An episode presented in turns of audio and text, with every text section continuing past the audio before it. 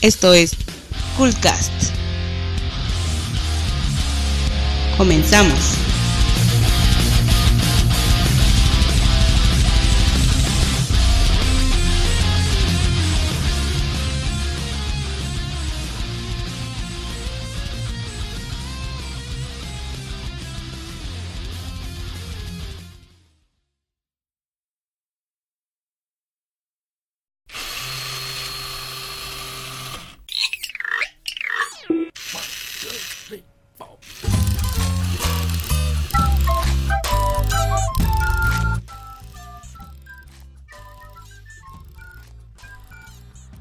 ¿Qué tal? Buenas noches amigos de cultgamers.com. Eh, con esto comenzamos el Cultcast número 5 de la temporada 2. El día de hoy pues me tocó estar solito.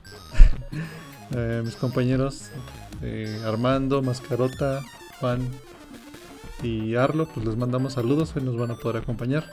Entonces el día de hoy vamos a tener un programa bastante breve eh, ya tenemos como tres semanas que no, hacemos programita, entonces pues vamos a tomar lo más relevante de, las noticias alrededor del mundo de los videojuegos que se fueron juntando esta semana. Y bueno, pues ya saben que estamos en vivo ahorita ahí en, el Twitch. Y nos pueden contactar también por las redes sociales. Por ahí también se nos cayó la página de Cool Gamers unos, unos cuantos días, pero bueno, ya está arriba. Esperamos eh, volver a tener contenido en estos días que siguen. Y pues bueno, vamos a, vamos a arrancar con los temas que teníamos preparados para este día. Eh, bueno, eh, una de las noticias que, surgieron en estos días fue que ya está confirmado la fabricación de los nuevos de las nuevas consolas retro de Atari ya por fin, eh, bueno, eh, hay una noticia que fue bastante gracioso, porque eh, un evento de, de, electrónicos de consumo, pues presentaron varios dispositivos nuevos, gadgets, y uno de los de los que esperaban verse en este evento, pues era obviamente el, el Atari, ¿no? De hecho, el Atari, este Atari eh, versión retro que es así como como lo hemos estado eh, viendo en por ejemplo eh, para Nintendo y para para las para las otras compañías que Sega que están sacando sus versiones retro que traen juegos viejitos pues Atari también quiere subirse al tren y va a sacar una consola retro. Esta consola obviamente pues ya es un hardware eh, mucho más nuevo, trae puerto HDMI, etcétera, etcétera. Y bueno, como les comentaba en este evento de, consumo electrónico se esperaba que ellos tuvieran stand, lo cual no pasó. Pero graciosamente ejecutivos de, Atari, a los interesados que encontraban en, este evento, los invitaban a pasar a su cuarto de hotel eh, que estaba frente al evento para para mostrarles el dispositivo, ¿no?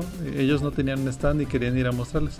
Lo chistoso es que cuando subían al cuarto de, los representantes de, Atari, pues les enseñaban una cajita del Atari SS, eh, pero pues no era funcional. Los controles en realidad solamente eran de plástico macizo, no funcionaban para nada. Según el control eh, clásico, por así decirlo, que es nada más el stick y un botón se supone que sí funcionaba y trataron de probarlo, pero pues nada más prendía sus lucecitas, pero, pero nada.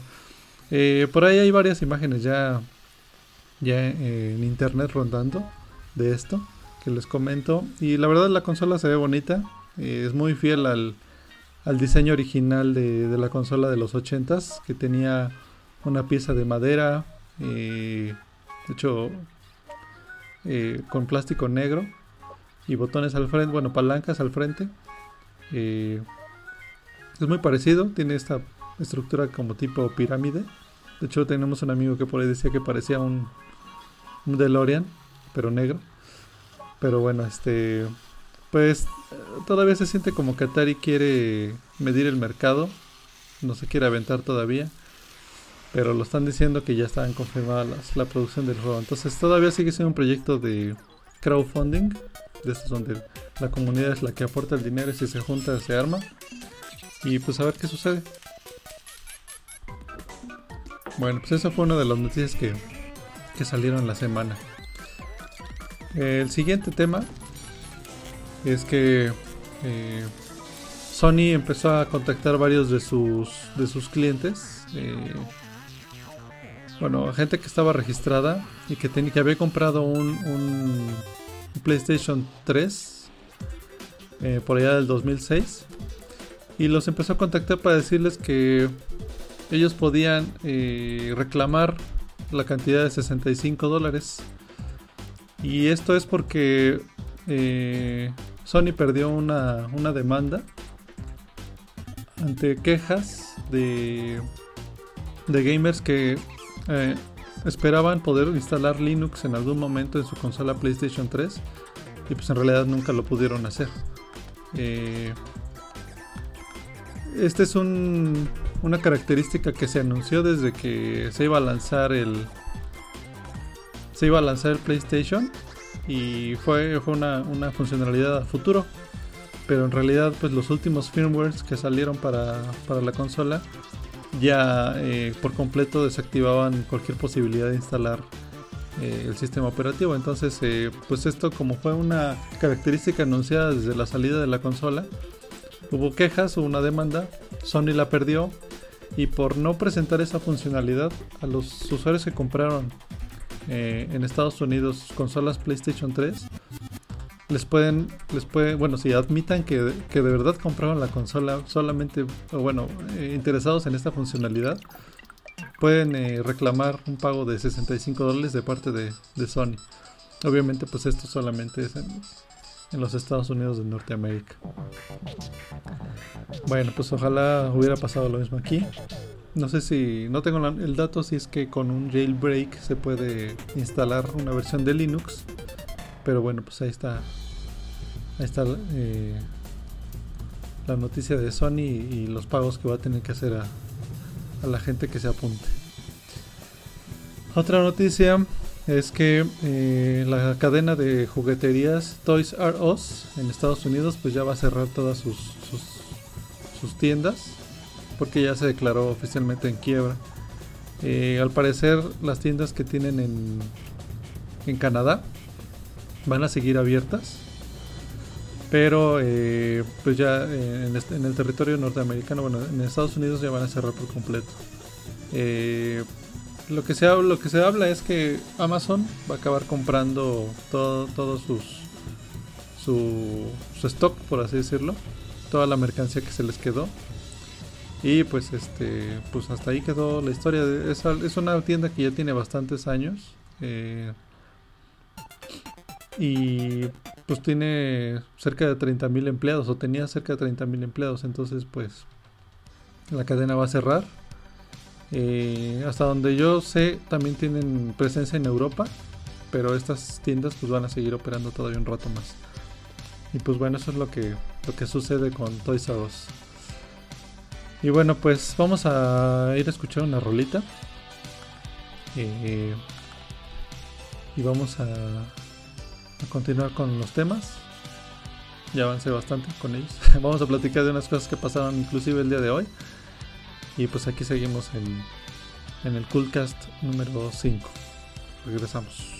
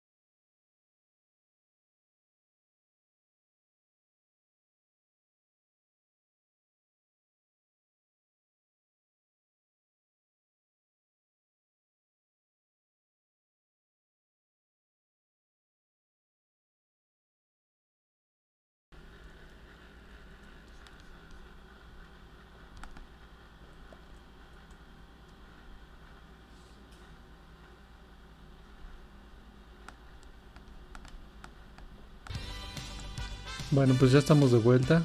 Eh, esa fue una rolita del Donkey Kong Tropical Freeze. Donkey Kong Country Tropical Freeze. Y pues es un remake de esta rolita de del juego original de Super Nintendo, Mundo Acuático. Bastante relajante. Y pues ya habíamos platicado de... Bueno, creo que no, de hecho tenemos que hacer un programa dedicado a, a compositor Bueno, pues ya de, de. Eh, esa fue una rolita de- de, de. Donkey Kong Tropical Freeze. Donkey Kong Country Tropical Eh, Freeze. bueno, vamos a continuar con los temas. Pues ya salió eh, la película de de eh, Ready Player One, esta, esta película que está basada en, en una novela que ya tiene cerca de dos o tres años que, que fue publicada y que se convirtió de inmediato en un bestseller. Bueno, pues revisando ahí eh, bastantes críticas, eh, la verdad es que he leído, pues ha, sido como muy mezclada las, las opiniones. Hay gente que le ha gustado muchísimo y hay gente que la acabó detestando. Eh, curiosamente, la gente que no leyó la novela es la que ha dicho que le, que le gusta más la película. Eh, y esto es porque muchas de las cosas que platican en la novela, pues obviamente no iban a poder ser adaptadas a una película, sobre todo por el tema de licencias. Eh, entonces eh, hay comentarios de, que estas adaptaciones que se hicieron para, para, poder ponerlo en la pantalla, pues le pegaron mucho a, la novela. Entonces, eh, pues ahí hay, hay opiniones encontradas y pues, pues todavía es en cartelera, así que se pueden dar una vuelta y platicarnos a ver qué, qué les pareció. Lo que sí es un hecho, pues es que es, un, es una película dirigida por, por Steven Spielberg. Ya tenía rato que no, no veíamos nada de él. Y pues es, es otra de las, de las características de esta película que, que llama la atención. Eh, por ahí había leído que se contemplaron algunos, algunos directores y entre ellos estaba Christopher Nolan, el director de la trilogía de, de Batman, la última que hubo. Y pues a lo mejor hubiera sido algo distinto, no hubiéramos tenido otro tipo de, opiniones para la película. Y bueno, eh, continuando con los temas, pues ahora les platico que también otra de las noticias importantes que surgieron en estos días es que ya fue anunciado eh, la fecha oficial del lanzamiento de Dragon Quest 11 para el resto del mundo. Esto va a ser el 8 de septiembre eh, de este año. Ya vamos a tener la versión global eh, para PlayStation 4 y para Steam. Es un poquito desafortunado saber que no va, no va a llegar a América o por lo menos no va a ser traducido. La versión de 3DS que en esencia es la misma historia de la versión de PlayStation 4, pero gráficamente sí tenía un cambio muy importante y era que podías elegir entre una versión eh, tridimensional y una versión de, sprites, de píxeles tipo 16 bit. Y eso lo hacía bastante interesante, era como jugar uno de los Dragon Quest antiguos, pero con una historia nueva. Eh, bueno, pues esta, esta versión se va a quedar ahí en Japón. Pero pues sí vamos a poder jugar de este lado la versión de PlayStation 4 y una versión de, Steam que va, pues obviamente va a tener mucho mejor resolución. Y otra de las características que también va a tener la versión internacional es que eh, tiene, tiene doblaje de las voces en inglés. Eh, eh, la versión japonesa no contaba con voces. Y bueno, algo de lo que dicen los creadores es que la razón de por qué la versión internacional sí tiene voces es que es más difícil eh, tratar de darle personalidad a los personajes eh, en inglés si no es con, un, con, un- con una voz, ¿no? con, un- con una entonación de las voces. Eso en, japonés escrito para ellos es más sencillo. eh, pues por, por muchos temas que tienen ellos en su lenguaje. Bueno, es así como lo explican eh, porque la versión internacional tiene tiene un doblaje. Eh, otro de los de los juegos que se anunciaron para este año es un remake de un juego de arcade. Aquí lo conocimos como Toki. Era un, juego de plataformas, de aventuras, donde tú controlas a un changuito que dispara proyectiles por la boca o escupe. Eh, este juego pues está ya está anunciado de hecho en Steam. Va a tener una mejora gráfica sobre todo. Eh, y pues bueno, es una noticia que a muchos de los de los vaguitos que jugábamos en las maquinitas de la farmacia pues nos cae bastante bien, ¿no? Es un juego que extrañamos. Eh, bastante entretenido, bastante bastante bueno con un muy buen nivel de reto. Y a ver qué tal qué tal está este este remake.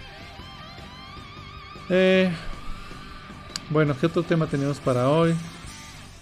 Pues ya vamos a terminar, como les comenté al principio. Este Coolcast iba a ser bastante breve. Pero bueno, vamos a mandar otra rolita. Y regresamos con el tema principal de hoy, que sería los, los premios BAFTA. Ahorita les platico qué es eso.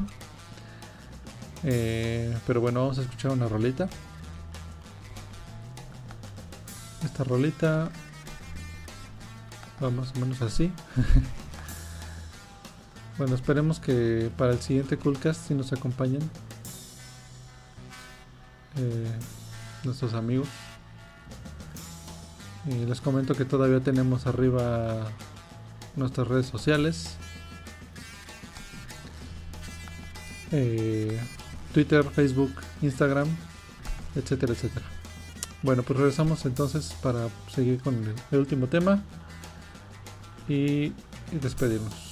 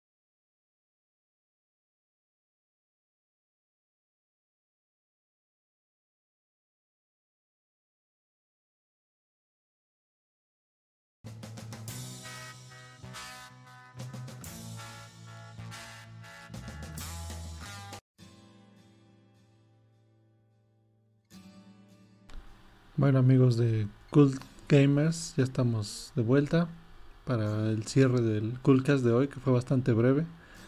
Como les platicaba, pues el día de hoy me tocó estar solo.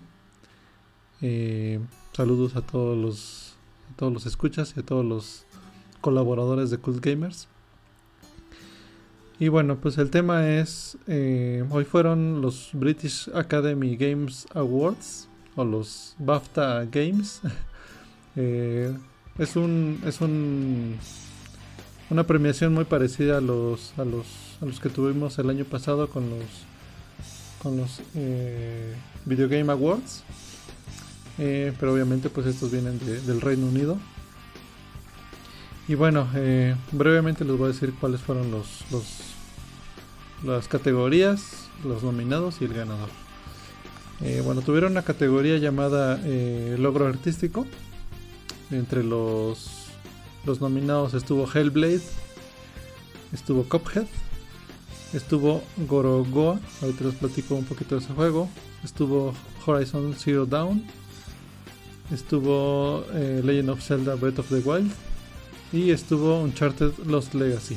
Eh, el ganador para el logro artístico pues fue Hellblade, este juego que recuerden es, es un juego tipo eh, God of War pero con una protagonista eh, mujer. Que gráficamente, pues sí, eh, aportó bastante. El juego se ve bastante bueno. Ya lo también lo platicamos en un Coolcast pasado. Y bueno, pues este fue el juego que ganó. Eh, la siguiente categoría que tuvimos, tuvieron fue el, logro en el, tema del audio. Los nominados fueron Hellblade, Call of Duty, World War II Destiny 2, Horizon Zero Dawn, eh, Star Wars Battlefront 2 y el Uncharted Lost Legacy. Y pues nuevamente se llevó el premio eh, Hellblade, también por el, por el logro en el tema del audio. Y bueno, eh, voy a dejar esta categoría para el final, es la de mejor juego, eh, el siguiente, la siguiente categoría que voy a platicarles es la de juego, juego inglés o bueno, juego británico. Eh, los nominados que tuvieron fue Hellblade, eh, Monument Valley 2, Reigns Her Majesty, The Sexy Brutale, Sniper Elite 4 y Total War. Aquí el ganador nuevamente fue Hellblade, ya lleva ahorita tres premios. Vamos con el juego debut. El juego debut eh, tuvo como nominados a Gorogoa, Cuphead, Hollow Knight, Night in the Goods, The Sexy Brutale y Slime Rancher. Y bueno, el, juego que ganó eh, el juego debut fue Gorogoa. Gorogoa es un juego puzzle. Eh, pues es bastante interesante.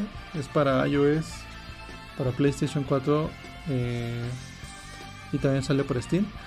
Es un juego puzzle donde tienes que mover unas piezas eh, cuadradas para formar un retrato.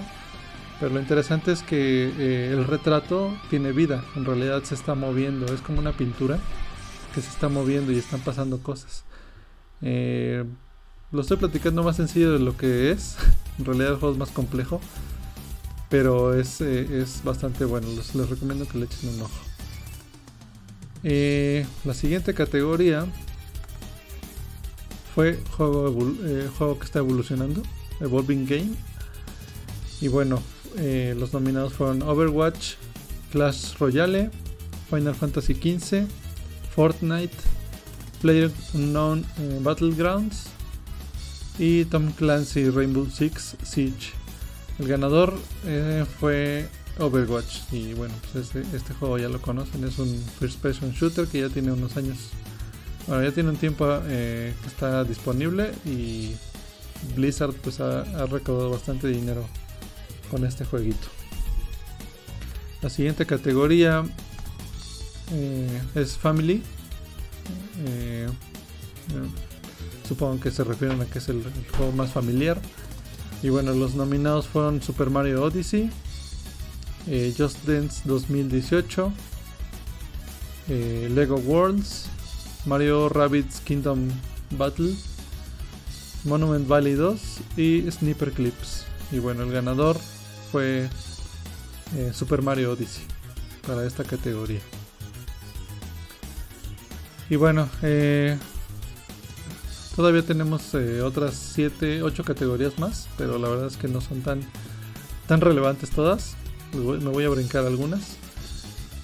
por ejemplo, para Game Design, que es el, diseño del juego, los nominados fueron Super Mario Odyssey, Assassin's Creed, Horizon Zero Dawn, eh, Breath of the Wild, Nier Automata y un juego muy interesante que se llama What Remains of Edith Finch que ahorita os voy a platicar porque se llevó uno de los premios y bueno eh, el ganador fue Super Mario Odyssey para, para diseño de juego Game Innovation juego innovador los, los nominados fueron eh, Breath of the Wild Gorogoa Hellblade Nier Automata Sniper Clips y What Remains of Edith Finch. El ganador eh, fue Breath of the Wild y bueno, este fue el único premio que se llevó eh, en, en, esta premiación. Eh, para, la, categoría de música, los nominados fueron Cuphead, Get Even, Get Even, Hellblade, Horizon, Horizon Zero Dawn eh, Breath of the Wild y What Remains of Edith Finch. Y aquí el premio se lo llevó Cuphead. Eh, como recordarán, la banda sonora pues es música de Big Band, varios géneros, bueno, subgéneros de jazz. La verdad es que la música está muy buena y pues se lo llevó en esta premiación el juego de. Y bueno, pues la categoría como la principal, que es la de mejor juego, los nominados fueron What Remains of Edith Finch, Assassin's Creed, Hellblade, eh, Horizon Zero Dawn, Breath of the Wild y Super Mario Odyssey. Y bueno, aquí el, juego que se llevó este premio fue What Remains of Edith Finch. Este es un juego de aventura. Eh, eh, de como, de misterio de estos juegos de point and click de, la escuela antigua de, PC y pues fue el, premio que se llevó el, juego que se llevó el premio perdón eh, tiene una narrativa muy interesante y visualmente pues sí se ve espectacular entonces eh, pues hay que echarle un ojito a este juego y bueno ese fue el resumen de, los BAFTA Games o los premios de la Academia Británica y bueno, pues esos fueron los temas que teníamos eh, para el día de hoy, para este Coolcast. Eh, hoy sí les voy a hacer mi recomendación. En el Coolcast pasado se nos olvidó, nos brincamos la parte de las recomendaciones. Y bueno, yo les voy a recomendar que chequen un juego muy viejito de Famicom que se llama Puyan. Eh, este juego tenías que, que tirar unos lobitos que se querían comer unos cerditos eh, a base de, tirarles flechas. Eh, la verdad la, física que tenía este juego estaba muy bien hecha. Tenías que calcular la curva que iba a describir el, tiro de tu flecha. Y eso pues, lo hacía un juego bastante, bastante entretenido.